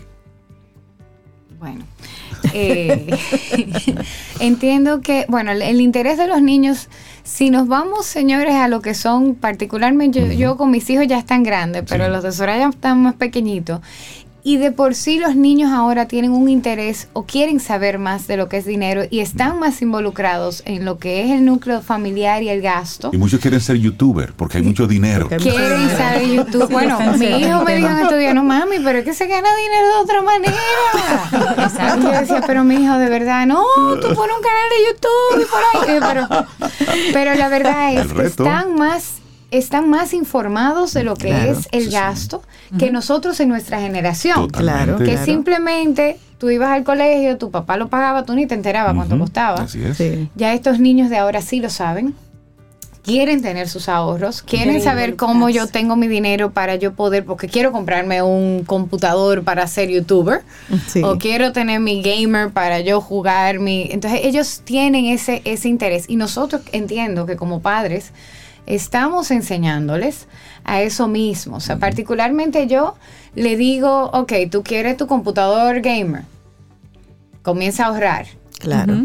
Desde que tú tengas la mitad, la mitad te la pongo, pero tú tienes que enseñarme Sí, que tú que puedes llegar a ese esfuerzo. Claro, claro. Entonces ellos quieren saber y necesitan las herramientas que los bancos y las instituciones y, y bueno, el, el sector financiero conoce, puede dárselo a ellos para que ellos puedan aprender y comiencen a hacer sus ahorros. Incluso es interesante ver también cómo las instituciones bancarias se han motivado a trabajar estos temas dirigidos a, a jóvenes y niños. Por ejemplo, en, el- en nuestro primer año participaron 15 instituciones. El último año presencial, 18 entidades financieras. Este año ya tenemos 39 entidades Wow. financieras Qué que bueno. están preparando material de educación económica y financiera para presentarlo a ese público que tanto lo requiere y tanto lo necesita. Es que en la Qué medida bueno. en que tenemos a una población más educada en temas financieros, el sistema es mucho más sólido, es más rico y es un beneficio para todas las partes. Bueno, pues recordar que del lunes sí. 20 al viernes 24 de marzo es la edición 2023 de la Semana Económica y Financiera del Banco Central. Darle las gracias a Soraya Bautista y a Ivette Montero, subdirectoras de comunicaciones del Banco Central, por darnos todos estos detalles. La gente que quiera todavía inscribirse, participar, ¿cómo puede inscribirse Eso y estar mismo ello? iba a recordarle que deben de contactar nuestras redes sociales, o sea, pueden eh, conectarse a la página del banco www.bancentral.gov.do slash CEFBCRD, E SEFBCRD, ahí ya pueden ver el calendario con el programa diario Muy de bien. todo lo que vamos a estar ofreciendo. Igual nos pueden seguir en nuestras redes sociales por Twitter, Facebook, YouTube, Livestream como Banco Central RD. Excelente. Y ahí lo van a tener todo. ¿Y puede ir una familia con sus hijos Es independiente o es a través completamente de la abierto al escuela? público, no costo. tiene costo. Ya saben. Pueden ir y acercarse. Eh, de por sí las instituciones de los colegios, perdón, han ido haciendo el acercamiento para nosotros organizarle el tour. El grupo Claro. grande. Pero si alguien llega, pudiésemos tratar de unirlo a cualquiera de los grupos. Claro, no un grupo muy grande. Claro. O sea, no me puede llegar un colegio de 100 niños por para yo poderlo Sin sin, aviso. Habernos avisado. Claro, claro. Pues darle las gracias Buenísimo, tanto a Soraya buenísimo. como a Ivette. Que tengan excelente día, muchísimos éxitos y por allá nos veremos la semana que viene. Gracias. Bueno, y así nosotros vamos ya llegando al final de nuestro programa Camino al Sol por este día. Pero mañana, wow, mañana ya es ¿cuándo? Jueves. 16 de marzo. Ay, ay, ay, esto se va. Jueves. Hoy se cobra, se paga nómina, se paga anticipo, sí. Gracias, sí. Muy al día. Ok, los bueno, pues mañana jueves y el universo siga conspirando, si usted quiere. Y si nosotros estamos aquí, tendremos un nuevo Camino al Sol. Bueno, y esta canción se la debo desde ayer a Cintia, que ayer la quería como bailar, tuve que hablábamos del pi, la matemática y eso. De Sí, números. seguimos De eso. Ah, pero números. dedícasela también a Ivette y a Soraya porque vamos a hablar de números. Así como estamos en números, esto es conteo regresivo, la versión salsa de Gilberto Santa Rosa. Ay, y así nos vamos. Lindo, lindo día. Hasta mañana. Y sí, salsa en Camino al Sol. Y esperamos que hayas disfrutado del contenido del día de hoy. Recuerda nuestras vías para mantenernos en contacto. Hola arroba caminoalsol.do. Visita nuestra web y amplía más de nuestro contenido. Caminoalsol.do. Hasta una próxima edición. Y pásala bien.